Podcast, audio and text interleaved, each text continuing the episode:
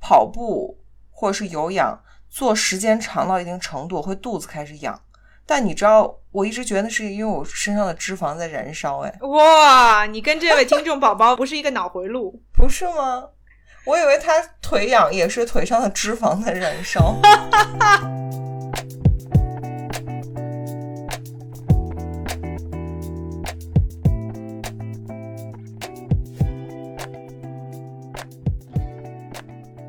作为一个新时代女性，不管你事业多成功，或者生活多幸福，是不是无意间也会冒出“我够好吗”这个疑问？ 欢迎来到我们的 Podcast《Good Enough》，你很好，新手女的幸福指南。希望我们一对太平洋两岸的闺蜜之间诚实亲密的闲聊，能给各位听众带来一点快乐或者一点启发。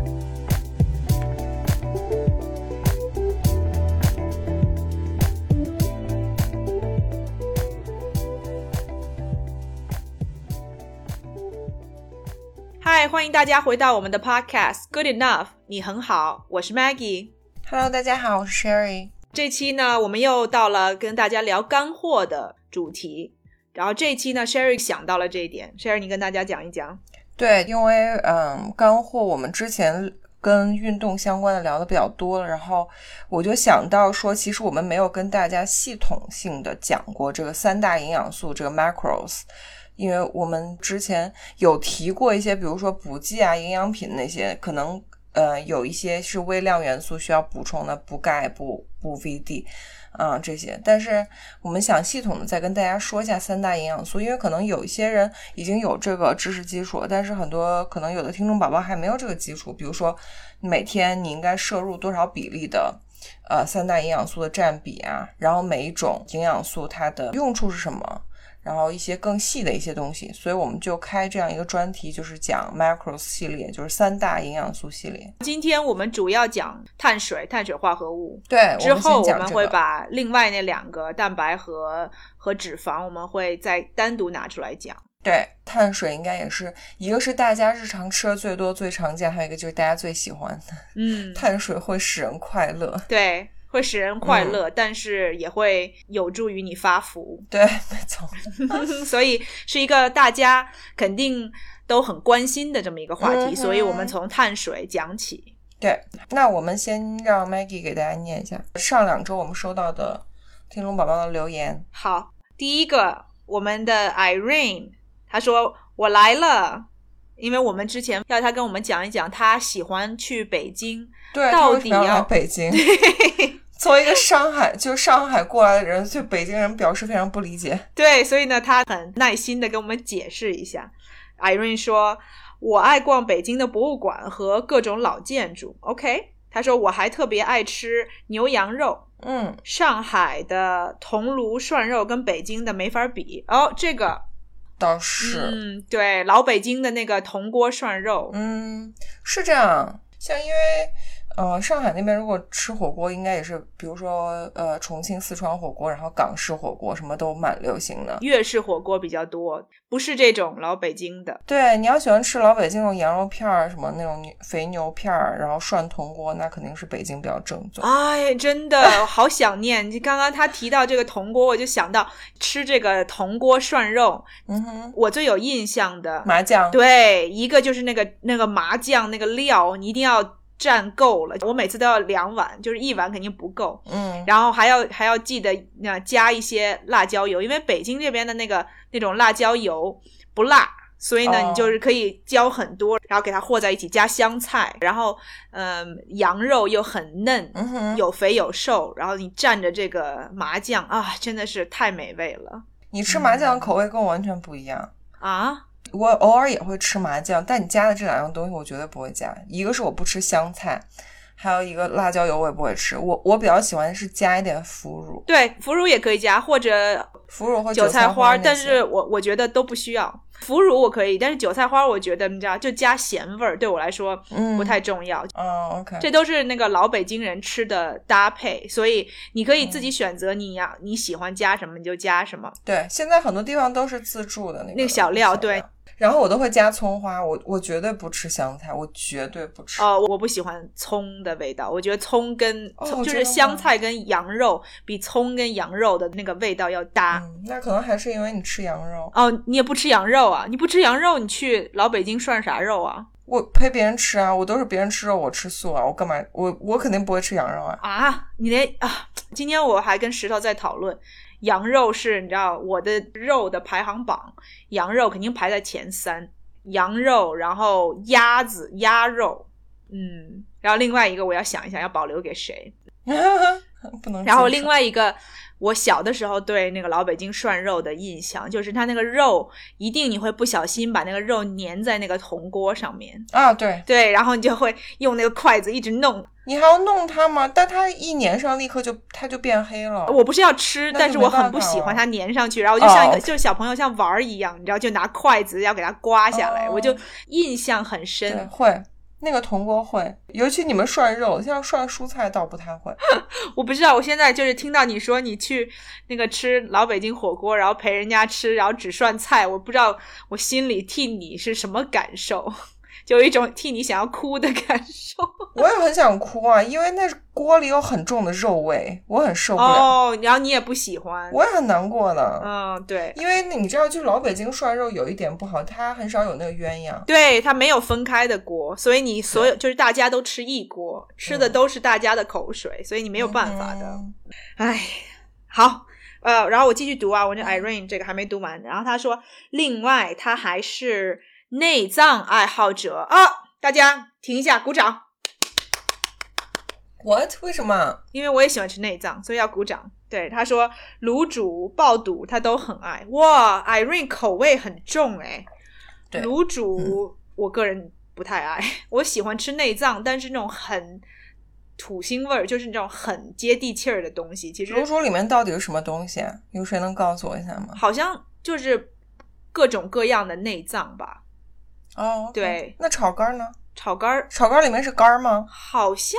不是，好像不是，好我像听我说我，因为记得我好之像前嗯做过这个研究，就我之前要带人家去吃烤炒肝儿的时候，但啊是，OK 具体什么我还真不记得了。我们 其他的听众宝宝，如果是北京的，然后也喜欢卤煮和炒肝儿，一定要是老北京对老北京，才会吃。我那个我老公他也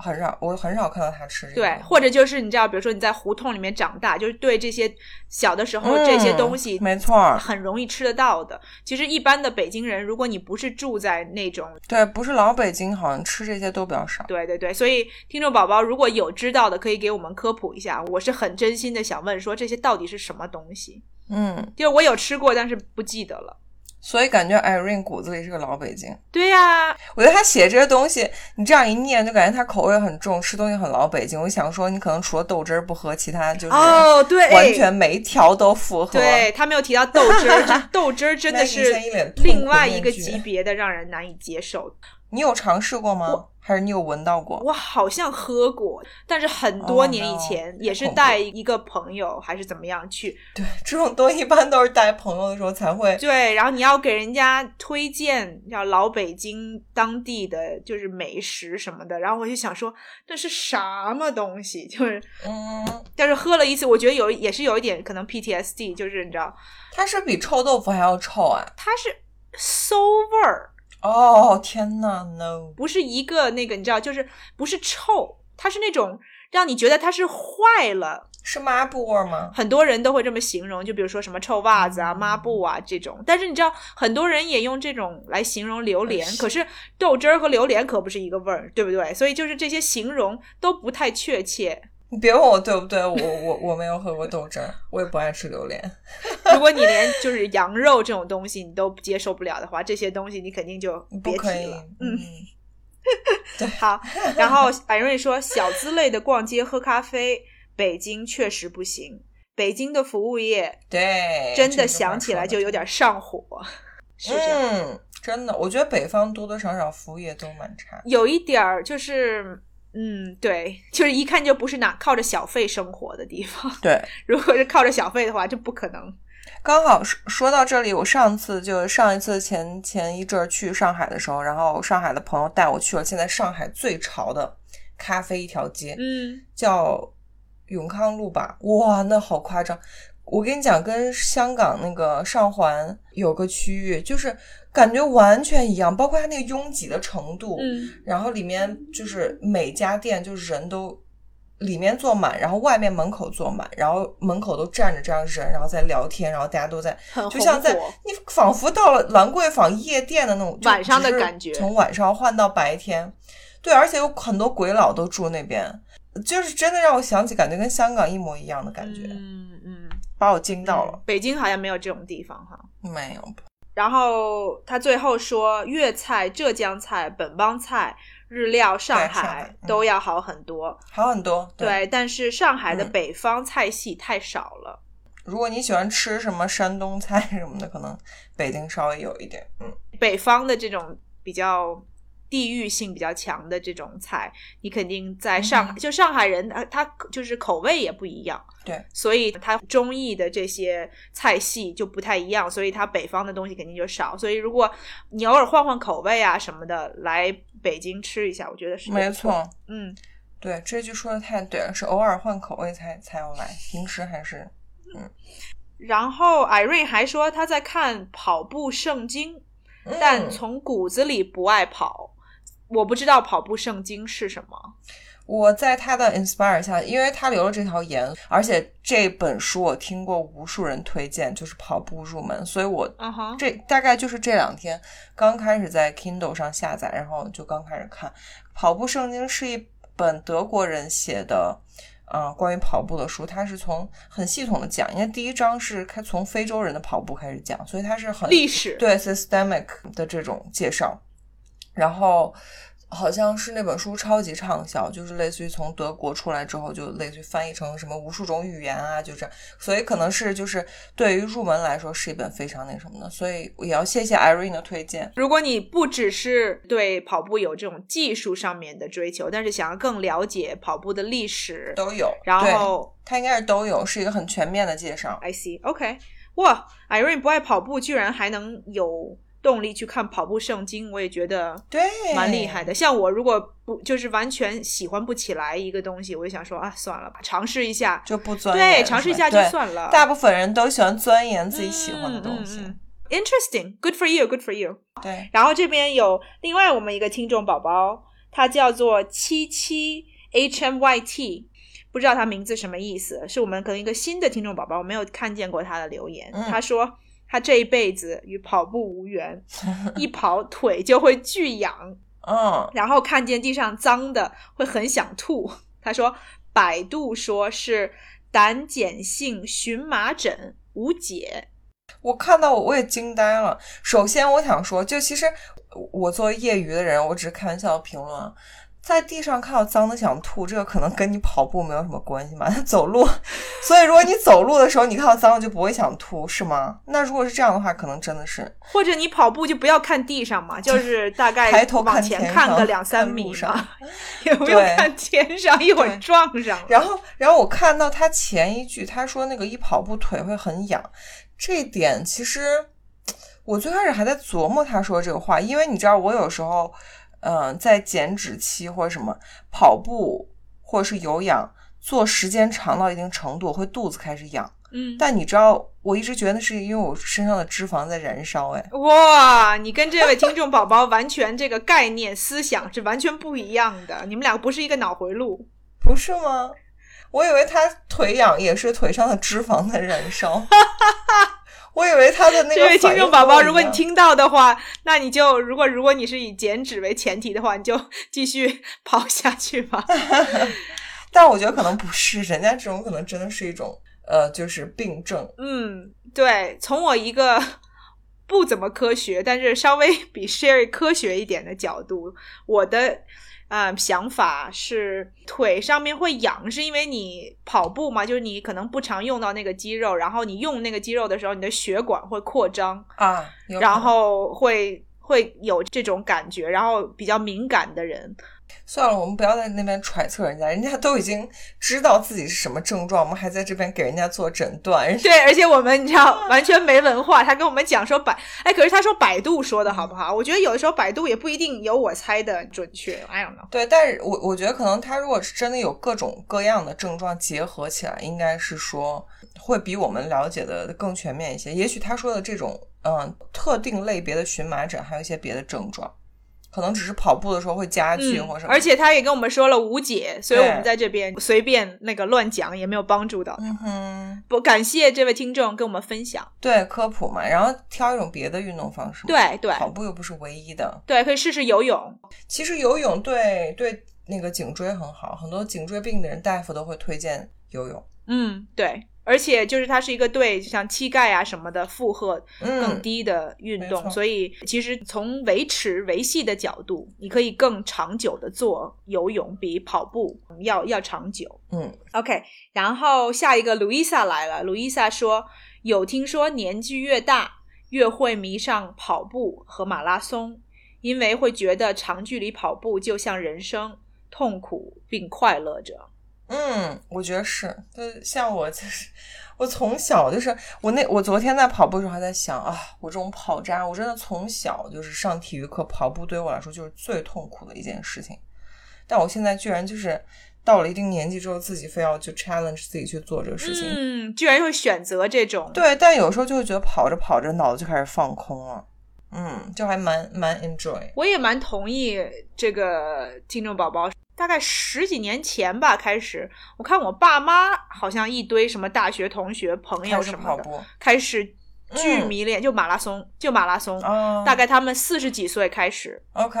就越来越多的人就会听到，你说他们有的时候嗯聊天的时候就说、啊，那个谁谁谁，哦，对，最近开始跑马拉松了，嗯就他们都是以一副就是哎不知道为什么的口吻，嗯这些都是在中国中国人啊，嗯嗯嗯，我觉得一个是马拉松，算是最近才进入中国的对开始比较流行的这么一个运动，然后另外一个就像呃路易莎说的，就是可能真的人生到了一个阶段，你会发现说跑步真的好比你的人生在过的这个过程，所以你会觉得你你就是小的时候你可能。没有办法感受到跑步能够带给你什么快乐，对，就觉得很痛苦，就是只有痛苦。嗯，但是慢慢你就你在，如果你能跑进去，你就会发现说，哎，这个痛苦的同时，就是你要克服了这个痛苦，其实快乐在后面等着你，跟人生类似嘛，没错所以挺有哲理的。而且跑步真的很减压，可能因为国国内很多大家工作压力也很大，嗯，对，我觉得你这一点说的也很对。嗯然后这边有个 Stacy 高，她嗯，跟我们分享她的呃减脂，她说终于又等到有干货的一期了。最近减脂基本就是靠国内一个运动 App 叫 Keep，嗯叫 Keep OK，嗯，你有听过吗？我有听过，很火，很多人在用，嗯对 Keep，他说有 Keep 的直播课，嗯想跳舞的时候呢就 Keep Dance 和 Zumba，嗯想跳健身操的时候就 Keep Move，想练 Kickboxing 就 Keep Fight，想 Hit 就 Keep Strong，哦还有很多、这个我之后看不到了。我念一下后面，还有很多嗯很好的其他课程，比如 bar 和各种流派的瑜伽，也有塑形的课。他说：“怎么感觉我在给他们打广告？”笑哭脸。但是如果两位主播没有试过的话，真的可以试一下哦，强烈推荐。我感觉他他们应该是给自己的那个像什么 move，然后这种 kick kick kickboxing 专门起了名字，应该就是类似于把它做成自己的一个 signature 的东西。对我有看到其他人有推荐这个，然后我很喜欢的一个我健身房的瑜伽老师，他也去就是转行去 keep 做那个线上的老师，所以我大概知道是怎么样嗯，一回事儿。回头有有空可以尝试一下，尤其是如果是在家运动的时候，对我大概很久之前我也跟大家说过，我是用一个就是很类似的一个 program，就是莱美嗯嘛、l 对 e s Mills，对对它也是一样的，就是他们嗯自己会对一有样不性质同的嗯 program，、然后你你想，就是它这些 keep、什么之类的，这它就是它的名字嘛。然后有不同的对啊 variation，、不同的运动，然后你想去尝试参与都可以。然后就是等于说你呃，大概是每个月或者每年，就是等于说付费嘛。然后你就可以嗯跟着他们做，你可以选择你自己想要参与哪一些。但是我觉得他有一点他说挺好，就是是直播课，对，这点是国内现在很火我的。觉得有一些人可能他在就是直播课的这种环境里面，他可能更受到鼓舞，对，因为你可以跟那个 instructor 就是互动嘛。，对，有更多的互动。这种大的像 Keep 这种，我猜啊，就是主要还是你看到老师对。，你看到老师，然后可能他会在这个过程当中有一些问题，他可能结束的时候可以帮你就是回答一下。对， OK，然后还有一个也是关于我们这个减脂减肥，就是有氧的那一集，是这个 Granny Smith 零七，嗯，他说很喜欢这期的分享。对于跑步，我和 Sherry 有一样的感受，跑步很减压，嗯，跑完之后感受到的快乐比其他运动都多，甚至超过了我最爱的游泳。嗯，他说我是因为眼睛受伤了，这几个月都没法游泳而转为跑步的，嗯是个意外的收获。对，但真的是，还是希望眼睛早日恢复，游泳、跑步可以换着来。对，对，他说工作不顺利，运动使我快乐。这位听众宝宝真的很希望你那个眼睛早早点好起来。嗯，但你，我觉得你也是一个很 motivated 的人，就是眼睛受伤，然后就换换成别种那个，嗯、没有放弃哈，没有有只是就是休息，什么都不做，这对，样这就点躺很在值那边得。当咸鱼。很值得夸奖。像我之前开始玩那个，就是像 Maggie 说那种跳舞啊，然后 kickboxing，都是因为当时疫情没有办法去健身房，嗯，就是其实客观条件有时候会强逼着你去做一些自己以前没做过的尝试，嗯然后就会有一些新的发现跟收获。其实也不错哈。嗯，啊，对，这个这块儿 Sherry 还有一这个也是这 Granny Smith 她的留言，我要跟你讲的，嗯她就说她是这个呃同意你，对她说 Sherry 提到游泳阴影的时候，真的不是 Sherry 娇气，嗯，哇，我们居然有人当然站在 Sherry 这边跟她说不是 Sherry 娇气，然后 Sherry 给你竖起了大拇指，对啊，这听众宝宝就是这种，你知道又聪明又懂事，然后还就是，嗯，还还理解，而且而且人家就是把真理讲出来了，OK，科学真理，他说我没有体会过，但是我身边有很多人都是因为主动或被动的被淹过，并且接近有生命危险的情况，他们就再也没有想过游泳这件事了，挺可怕的。没人看嗯着，或者像那个不在乎 Sherry 感受的教练看着，会很危险，甚至有 PTSD。对，嗯，真的是啊然后。他说，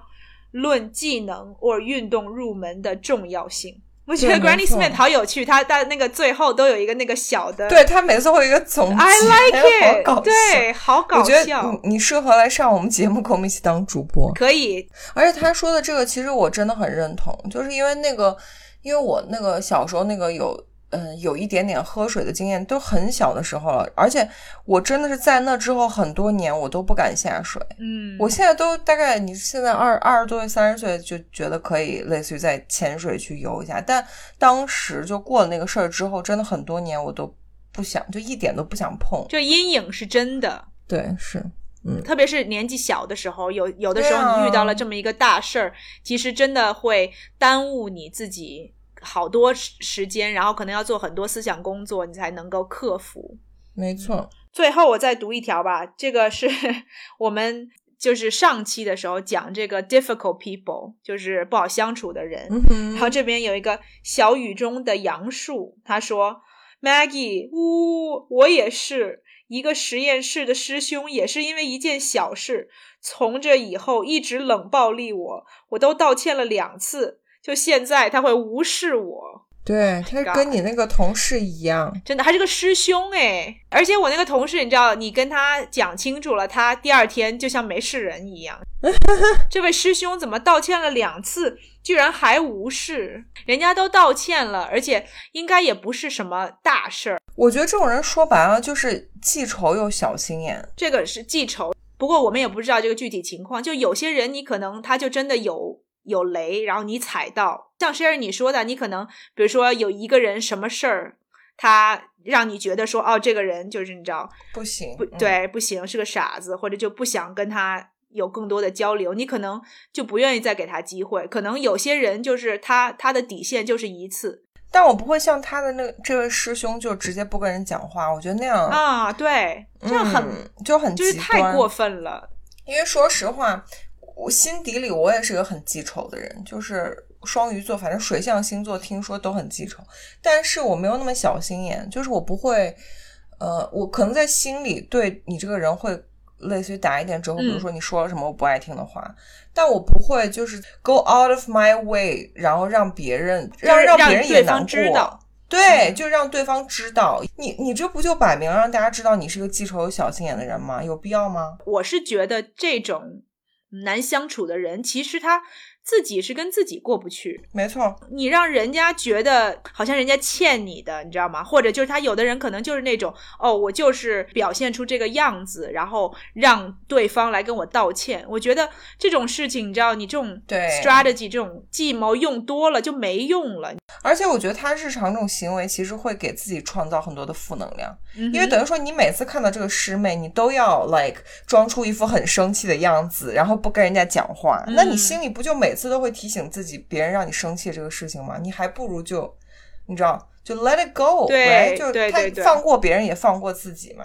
对这个真的对自己、对身心健康不太好，所以我建议我们这个听众宝宝，虽然说他是这个实验室的师兄，但然后你们肯定平常会有或多交或少集有一些。对，但是如果你都已经尝试了两次，如果你觉得这是一个嗯值得延续的这么一个关系，嗯，我觉得你你可以再尝试一次。如果你真的再尝试一次，你的师兄还是这种态度的话，我觉得就算了。就是你就像我们之前说的，就 minimal contact，对吧？嗯两个人工作上有需要，没错你跟他接触，但是除了那个以外，你能不跟他接触就不要跟他接触。这种人不值得。如果你都对道歉三次，他还是那种态度的话，我觉得这个人就他不应该出现在你的这个生活朋友圈里面。我觉得 Maggie 还是蛮有耐心。要是我已经跟他道歉两次，就我就会觉得，你知道，就是我算了我吧会就会放弃你。而且我我现在想想，我年轻经历过类似的经历里面，这种人一般是他是跟你反着来的，嗯你越跟他道歉，他越不想搭理你。就我的建议就是你直接放弃他吧，你放弃了之后，有一天他就会主动来跟你讲话。嗯。一般啊，当然如果他也许不是一般人，我懂你的意思，就是嗯有些人会这样的，就是他可能看到你给他道歉了，他就会觉得说，哦，我高他一等，对他就会 take you take you for granted。他会就是一直保持着这个这种态度。但如果呢，你突然不理他，他就会觉得说，哦，我这个做这个事情是不是太过了？对、啊哦，我是不是要去主动示好什么没之类的？错，说不定有有这种相反的效果，很有这都不可能好。说啊。也也许你那个师兄就是说，从此以后就不跟你有任何往来，这个都每一个人的嘖人性，然后怎么跟别人相处都不一样。对所以呢，我们两个 suggestion 不一样，你可以尝试一下，然后可以嗯回来跟我们汇报一下结果怎么样。说实话，我觉得就不用汇报，就 let it go。就我觉得你们两个都应该 let it go，就不要让这件事情再 bother 你们。我是觉得啊，就是嗯就生活里不快乐的东西已经很多了，不要再把心思花在这种你知道嗯无可谓的。我觉得我们这个，你知道，小雨中的杨树，他还是就是很想要解决的事这个事情的，因为对他来说，it's bothering somebody, it's bothering him or her，对吧？嗯就是他自己很想要把这个关系处理好，所以他就是有做这种尝试和努力，对所以还是就是也不是那么简单的说 let it go 就 let it go、嗯嗯所以呢，我觉得反正你不如都尝试了，对，你可以试试。好吧，那我们进入我们这个 macros 系列的第一集，就是讲碳水。嗯，好，你要不先简单跟大家说一下 macro 跟 micro 大概是个什么区别？就是说宏量营养素和微量营养素。对我们干货就是科普嘛，所以听众宝宝有对这些内容会有不同的了解，所以对我们就等于说最基本的科普就是把这些怎么分类啊什么的跟大家都嗯简单的说一下。宏量就是要跟大家讲的这个系列呢，像我们刚刚已经说过了，就包括三大，就是我们所谓的那个营养素大的营养素就有三个，就是碳水化合物，然后蛋白质和脂肪这三类。嗯，这三个热三个来源是热量唯唯一的三种来源。热量或者卡路里就是从这三三大营养素里面来的。然后 micronutrients 就是微量营养素，包括呃维他命嗯和矿物质。，对，就是我们之前也讲过，像比如说 electrolytes，、嗯哼，然后然后讲过一些什么镁呀、铁呀这些东西，对这个都是钙这些东西都是微量营养素，就是它也是你身体需要的这些营养。然后不同的食物里面都会带很少量的，嗯所以我们提倡所谓的吃很多种不同的食物，然后营养均衡。对，就是因为你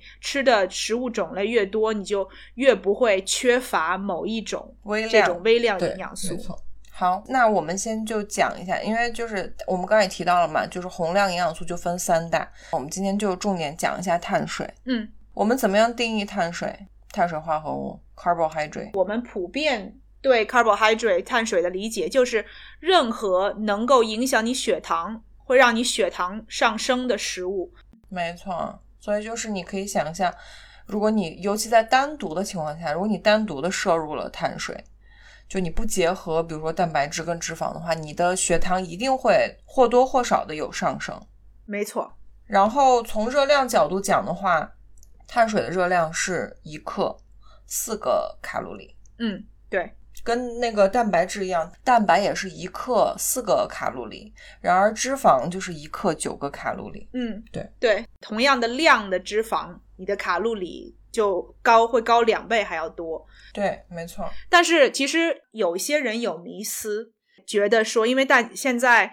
有的时候会提倡这种低碳水、高蛋白的饮食方法。我猜肯定有在听的听众宝宝嗯哼，会觉得说，这样听起来是不是碳水会提供更多的卡路里？嗯，其实就是不它会让我变胖，是因为它比蛋白要给我更多的卡路里的摄入。但其实从卡路里角度讲的话，它是，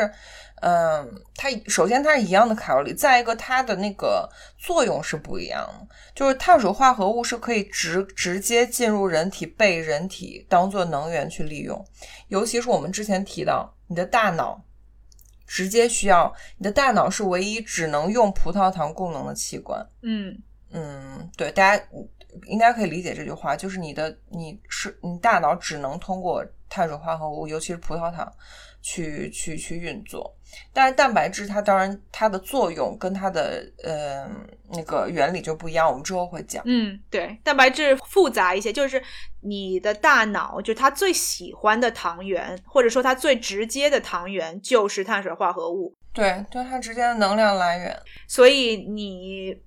有的时候，包括你低血糖也好，或者有的时候就是你的碳水吃的太少，对，你会感觉到头疼或者头晕。嗯，或者就是你的思路就会变得很混淆，就是不清楚对，没没有有办法法，就是对很清晰的思考，这都有可能是低碳水的表现。这就是为什么有的人做生酮啊、低碳的时候，他会嗯觉得自己脑子转不过来。特别是一开始的时候，就是因为它没有那个碳水给它。然后再一个就是我们一般，嗯，碳水大家就是说在日常，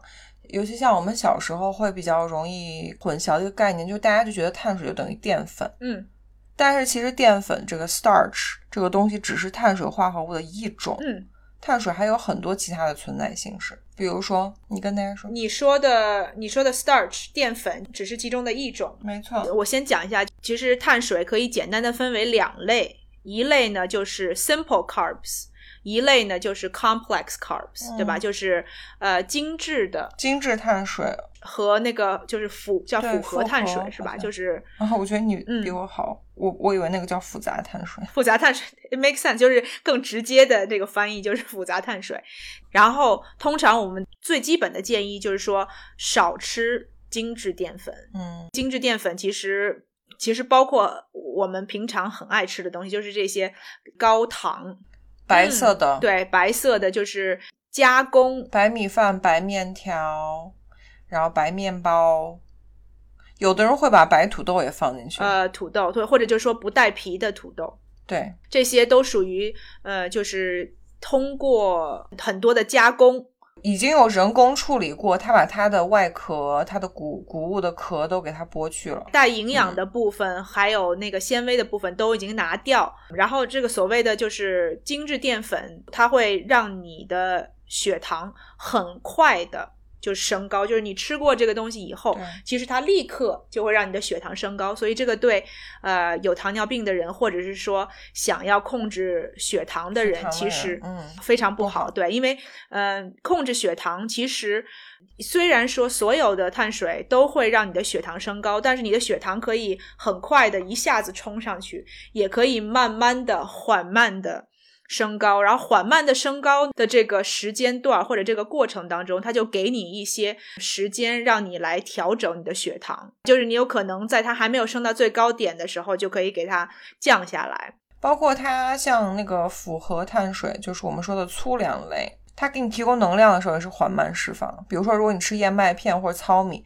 它不会一下子让你就是有一个 Sugar high，大家知道，就小孩子，如果你给他很就是高糖的东西，他他就会一下很亢奋，就是因为那个能量一下冲到他的血液里面，嗯他就会一下有一个就是这个能量的峰值。但是你如果你给他吃这种就是缓慢释放，他的那个 energy，它能量就是一点一点一点这样释放出来。没错，对，像美国这边，他们就说那个小孩子吃很多糖，就他会 bounce off the wall，他就会只要在像个球一 样在那个墙上对跳来跳去。夸张的说法，对，精致碳水还包括甜点，然后包括饮料，包括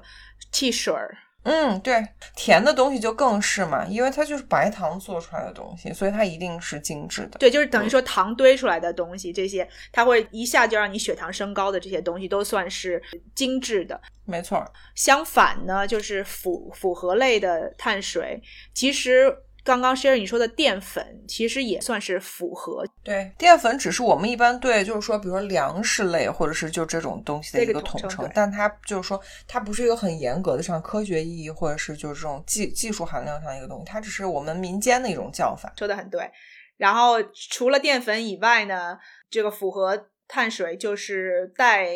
高纤维的东西，纤带纤维的东西，大家可以这样理解，对高纤维的东西，它一般就会是符合的，因为像我们看到的，嗯，比如糙米啊或者全麦的东西，就是因为它留下了那个谷物的外壳，而那个外壳它就是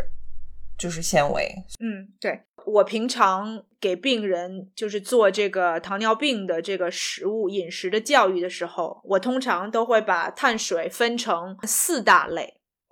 好，那你跟大家讲一下你可以想象甜的东西，第一类我通常都会说水果，哦，OK，是水果带果糖。嗯其实嗯，糖分很多很种多对种，对，就是果糖、乳糖、葡萄糖这些东西，它分很多种。然后果糖其实是最甜的，嗯，水果里面它自然它会带果糖，所以呢，水果其实如果就是特别是嗯熟了的水果，其实很甜嘛。吃起来很甜，对对因为水果本身它又是那个微量元素很高的一种食物，然后嗯它又会带纤维，对，所以它也是营养密度相对比较高的一种没错。 carbs，一种碳水化合物。但是果汁儿，我通常都会跟嗯。病人提一句，不就是要其实去果汁儿就很像精致糖糖类的东西，因为果汁儿就等于说你把你那个水果里面最甜的部分拿出来，所以它没就是错糖和水，没错，把纤维、把好的东西给拿走了。它把纤维还去掉了。对，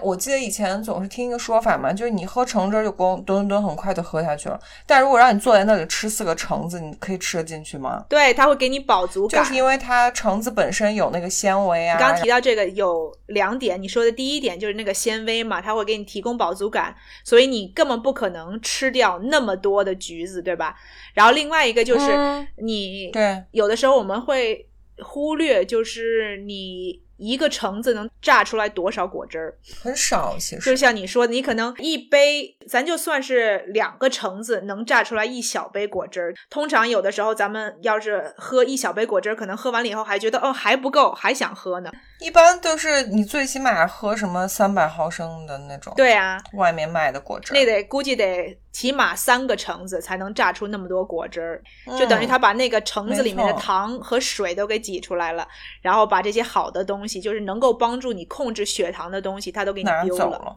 嗯，有点可惜，其实。所以像那个傅成熟，他以前就是一个很喜欢喝果汁儿的人。嗯，我后来就跟他解释这个东西，就跟他说果汁就不要喝，因为果汁其实它基本上就跟糖水没有什么区别，它可能就是里面有一点维 C 的糖水，少量的这种微量元素，其实就是对你的身体健康达不到任何嗯好处。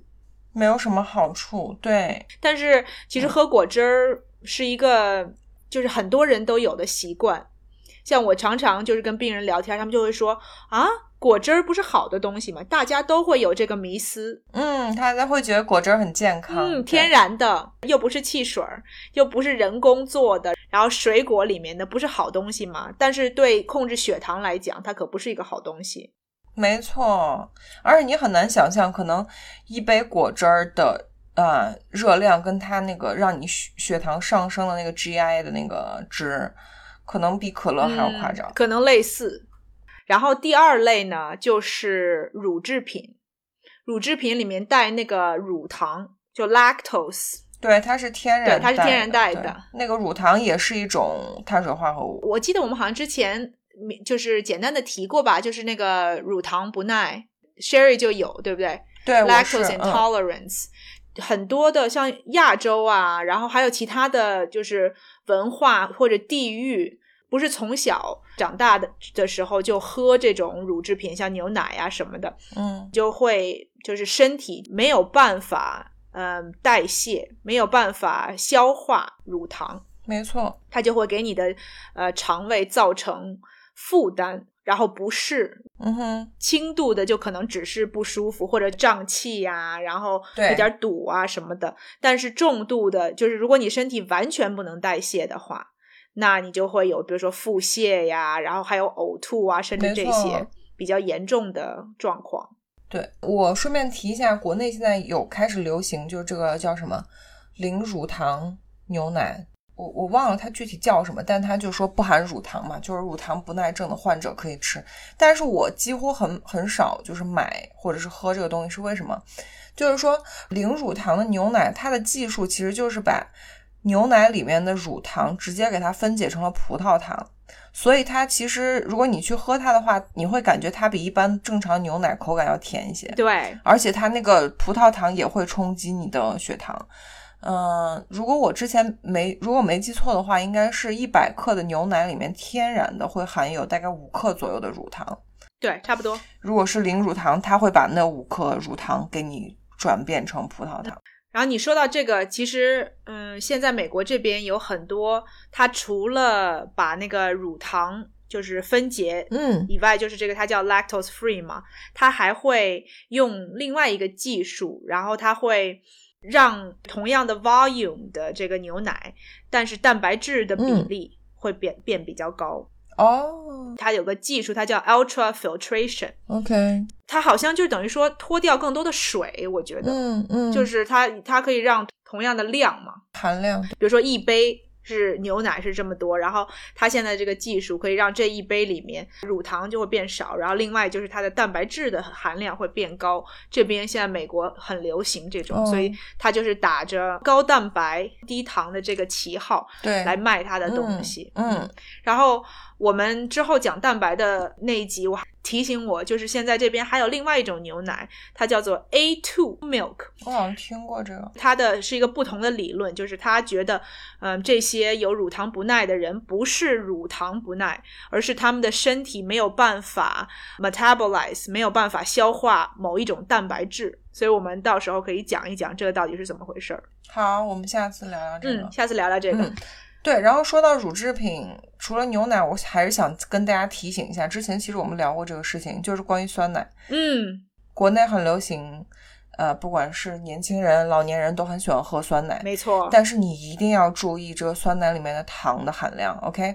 像我刚才说的，正常的牛奶如果它是没有经过处理、没有额外加糖的话，它一百克里面大概是五克左右的乳糖，所以你在那个营养表上会看到五克左右的碳水化合物。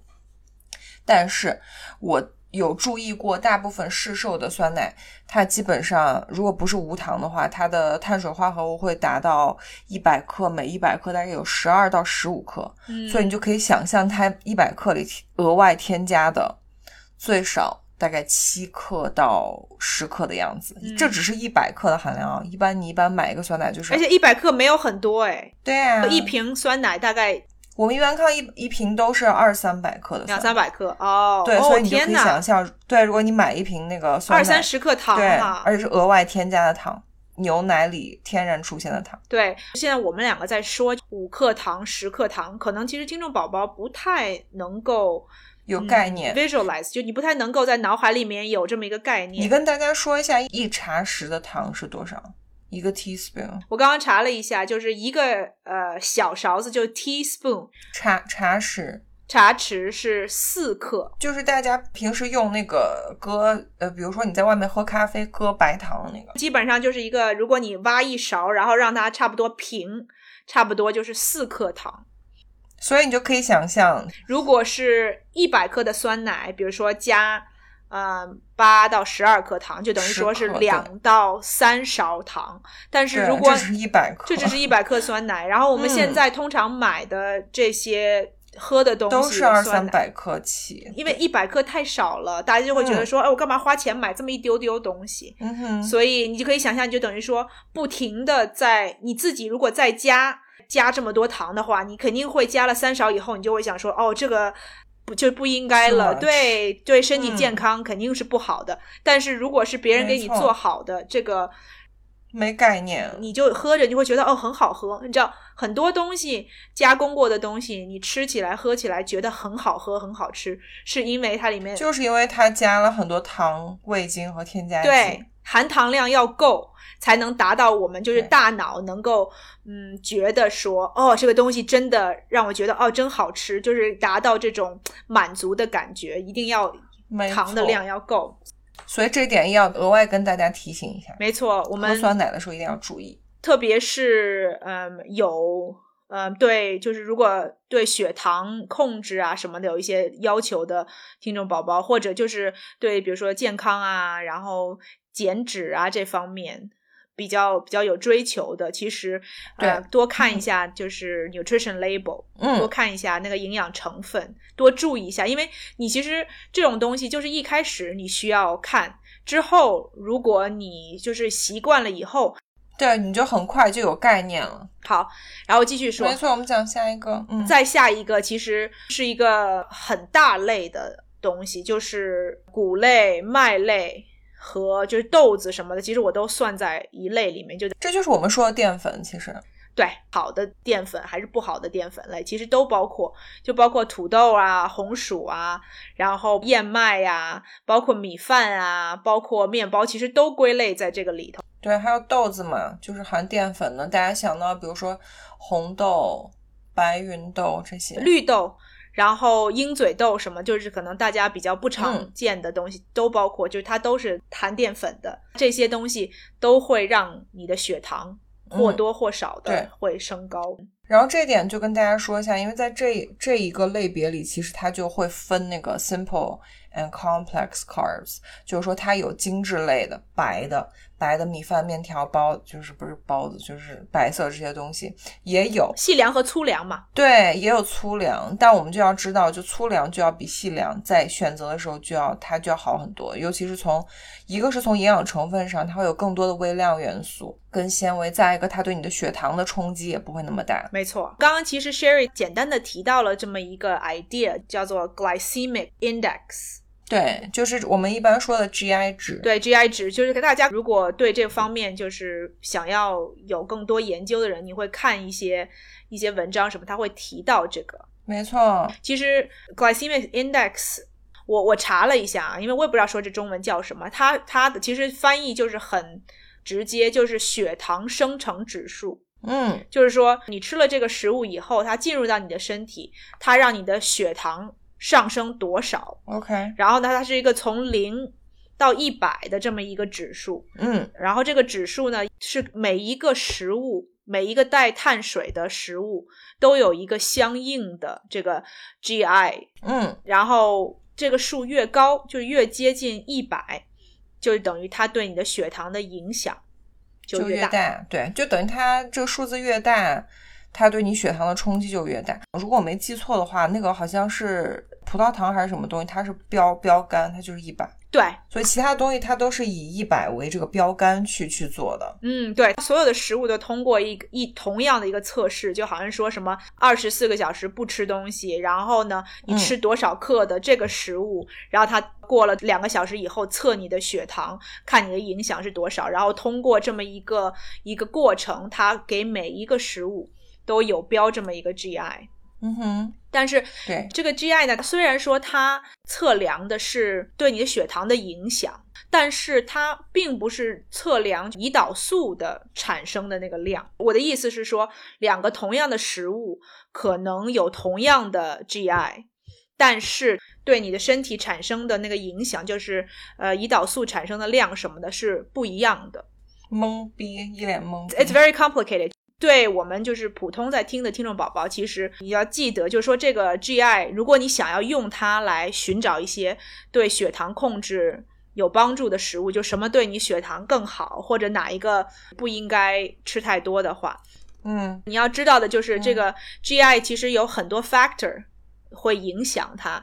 最大的当然就是碳水的含量越高，它的这个 GI 就会越高，这个这个很容易理解。但是包括烹调烹饪方法，然后比如说水果，它的这个熟。轻和熟的程度，就是有很多的东西，它可以影响你的 GI，它只是一个参考值。只是一个参考值，你说的很对，就是给大家提供一个，如果你真的想用，因为有些人会用这个 glycemic index 作为挑选食物的这么一个一个工具。嗯可能有点太太过于绝对吧。嗯，我觉得可能对于糖尿病人比较有参考意义，但是我觉得对于我们正常胰岛素分泌正常人，你就尽量，我觉得只要尽可能的避免，就是说高糖然后高血这个 GI 值的食物，不要说你从一天从头到晚就一直在吃这些高类高糖，然后白米白面这些东西，就尽量做到粗细结合，就就 OK 了。但是你这个说的非常对，就是其实对我们一般人来讲，如果没有任何的血糖控制的问题，嗯，其实我们刚刚讲的这些简单的分类，就是什么精致的淀粉和这个复合淀粉什么，其实你尽量选择多吃一些，就是这种原原形型食物原形没有经过加工的，对，原原形食物，嗯然后尽量能够保持它食物本来的样子。嗯包括你吃像谷类什么之类的，尽量吃一些粗粮，就带壳的这些谷类。对，然后包括你吃水果，如果有可能的话，呃，尽量带皮一起吃。就是这些嗯小的这些细节的东西，其实也足够给你一些健康上面的一些 benefits。对，更重要的，其实我觉得对于吃东西来说，更重要的是你吃多少，嗯，量，因为我们刚才最早的时候提过了，就是一个碳水的一克，它就是四个 calorie，你不管吃那个 GI 值再低的，或者是。再高的，它其实给你的能量是一样的，只是它对你的血糖会有不一样的冲击。你只要像我说，你不要一天从早到晚都在吃一些高糖，然后高 GI 值的东西就好了，不用太过于就是 obsessed，就是太过于就是注重那个 GI 值，对，然后刚刚你也提到了说，吃这个碳水或者所有的食物吃东西的就是的量嘛，对，我们最后再跟大家讲一讲每一天我们这个推荐的碳水的量大概是多少。我们参考了一下美国的那个 USDA，类似于居民什么饮食指南或官方的那个嗯推荐，然后中国这边也是，它叫居民膳食指南吧，嗯，就是美国这个政府管吃的、饮食健康的这么一个一个 department，对没错，对、嗯然后呃类似，但其实好像不是完全一样。我们发现，嗯，有一点点差异吧，美国这边呢，呃，这三大营养素它都有一个范围，就是你一天吃的所有的卡路里，供能来源，，对功能来源应该百分之多少是碳水，然后美国这边的推荐是百分之四十五到百分之六十五的能量来源应该是碳水。所以就大概是这样一个比例，因为像我们最开头说了，就是碳水化合物它是可以被人体直接利用的能量来源，所以我们其实每天每个人每天大部分的能量其实都应该是通过碳水的摄入，但是嗯、呃这个要跟大家再讲一下，就是这个碳水包括了我们刚才说的所有种类，然后其实有很有一些所谓的蔬菜。嗯，尤其是根茎类的蔬菜，它其实里面也有一些碳水的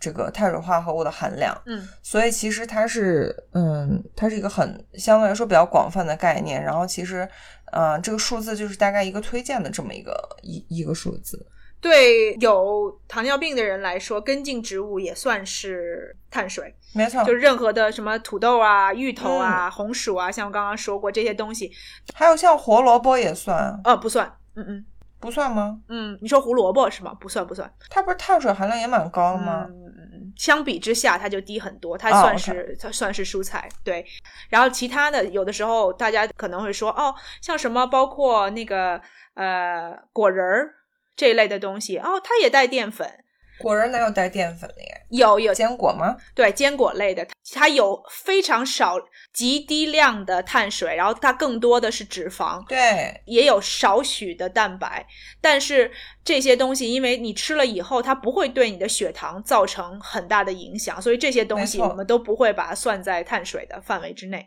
所以我们就是一个 overall 的一个，大概美国那边的建议是每天百分之四十五到六十五，中国这边的推荐大概是五十到六十五，其实相差不是很大。然后更具体一点的话，因为通常我们会说一个人 on average 对吧？平均来说是一一天大概吃两千卡，两千大卡，百分之四十五到百分之六十五，就是九百到一千三百大卡来源于碳水。然后如果把它算成克的话，嗯，那多少克？两百二十五到三百二十五克。嗯，OK，但这是一个什么概念呢？其实我之前也简单的讲过，这边我们有一个它叫 carbohydrate counting，是一种来呃计算碳水的一个更简单的系统化的一个方法。我们通常会说，一个 carbohydrate 是十五克。然后这十五克是什么什么个概念呢？就比如说你吃一个苹果，差不多就是十五克，或者一片儿白面包，或者大概三分之一碗呃煮熟的米饭，或者煮熟的燕麦，大概就是它都会有这么一些量，就是你可以来计算说十五克碳水是什么样子。所以我们就拿面包做个比做个比喻吧，一片面包是十五克，所以呢，如果你一天要吃两百二十五克到三百二十五克的呃碳水，就等于嗯十五到大概二十多一点，二十一片儿面包。就是如果你只吃面包的话，你就是一天吃十五到二十一片儿面包，你的碳水碳水的量，就如果你吃两千卡的话，就是你碳水的量。但我觉得这还是一个参考值吧，因为也不是说每个人每天都是在吃两千卡路里，因为像比如男生体、男生女生啊，哦，当然当然，这只是一个我们只是跟大家说一下大概的一个参考值，因为每个人日常的摄入是不一样的，因为有的时候你给我丢丢一大堆 number，我其实没有办法。没什么概念。我觉得我们就告诉大家大概，嗯，一片面包是含大概比如十五克的嗯是吧？对十五15克克的 carbs 就 OK 了。然后还还是像我们之前说的，就是说你这个比例，不管是从四百分之四十五到百分之六十五，这你自己去把控。包括每个人，你运动量很大的这个人群，当然你的碳水相应的比例就要提高。如果你是提高一些对，如果你是轻呃体力劳动者，坐办公室什么，你碳水相对来说可以低一些，你可以多摄入一些蛋白啊什么的。嗯哼，然后还是像我们最早说的，就是尽量的粗细粮结合，不要一直吃白米饭、白面条、白面包，这样对你血糖冲击比较大的这个东西。对，从健康的角度来讲，对，然后尽量减少白糖的摄入，因为白糖它也是一种精致的这个碳水化合物。但是也不要走极端了，因为我们也经常看到， 就是说网上有的人就是呃什么一天到晚都在吃啃那个红薯玉米，然后一点就是说精致的这种快碳都没有。因为我们之前聊那个健身，就是 post and 呃 pre and post workout，我们说了，就是有时候你在运动的时候或运动前后，尤其是在练完肌肉的时候，其实你是需要快碳的嗯，对， simple carbs。快速的补充你就是流失的这个碳水。像我之前呃也讲过，就是有的时候，比如说你时间不够，对吧？就是你运动，就是你你只有十分钟，你需要补充一些什么东西的话，那你虽然说你可能很想选择一些很健康的东西，但是如果你就是真的已经饿到身体没劲儿了，那你就必须选择一些快碳来给你自己，就是马上补充你需要的能量，帮助你去呃做一些你想要做的运动。没错，还有包括现在不是夏天了嘛，我们在大量运动流汗的时候，如果你在跑长跑，或者是你在户外做了很大，就是流失了汗水啊，然后就是是这种有氧，其实你就是喝一些运动饮料也是完全 OK 的。虽然它里面是有糖，但是它是立刻给你的体力做一个补充的，因为有时候你是要直接通过这些东西去给你提供快速的能量。所以我们想说的就是各种不一样的碳水结合，对吧？不不，没有必要说一定非要吃粗粮，也没有必要说看到什么东西觉得说哦这个对我身体不好，我就完全把它排除掉，然后尽量就是多元化，对吧？原型一个是原型食物，然后另外就是多吃嗯几种，别管它是对你的血糖什么有什么。呃，影响。如果你没有糖尿病或这一类的毛病的，就是身体健康上面的问题，那你就尽量选择各种各样的。嗯，没错，嗯，水果啊、蔬菜，包括谷物、豆类，都可以去适量的摄取，只要一天的总总的那个碳水不超量就可以。然后说到这点，我还想再补充一点，我记得应该是我这两年没有看最新更新版的，以前那个美国的 USDA 它是推荐在除了在碳水的比例这个有一个建议之外，还有一个建议是成人每天的糖 Added 对 sugar 就是糖的摄入不要超过二十五应该克差。差不多二十五到三十克吧，我记得成年好人像是。但是你要记住，我们刚才跟你说酸奶的这个东西，一百克的酸奶有可能就加上十克的糖哦。那你一天，嗯，你自己就是算你下，一天吃一盒酸奶就已经达到你整天的白糖摄入量的对上对，限。所以确实确实确实要小心，因为对现在没错很多的加工的食物它都会加糖，就是 added sugar。对，然后对呃，美国这边最近几年才刚刚把那个 nutrition label 改成就是新版的，它会有专门有一项列出来到底对，加了就多不少要糖。糖，就是添加糖。比如说我们刚才举例那个酸奶，就是有多少克它是 naturally occurring sugar，就是说这个食物本身天然含有的，比如水果啊或什么牛奶这些，但是有多少克？它现在美国有要求，就是你要把这个标出来是多少是添加的。现在国内就是没有这个。这个 nutrition label 它变了以后，确实有更多的人，他就是能够让他更简单方便的有意识，能对够知道，就是如果他想要知道说这个东西到底加了多少糖，他一下他就看得很清楚，所以他就更好的选择，就是可能不同的产品，他知道说哪一个对身体健康来讲更好。没错，还有什么其他的吗？好吧，大概就这样。行吧，那我们今天反正我们这个宏量营养素系列第一集碳水就跟大家讲的差不多了。完美结束。啊、如果大家有什么更具体的问题对对，某一些碳水食物的问题，可以给我们留言，或者对有什么想要分享的跟碳水有关系的知识 Sorry，可以对告诉我们。嗯，放在评论区，好吧。 OK，我们之后会更新那个关于蛋白质和脂肪的，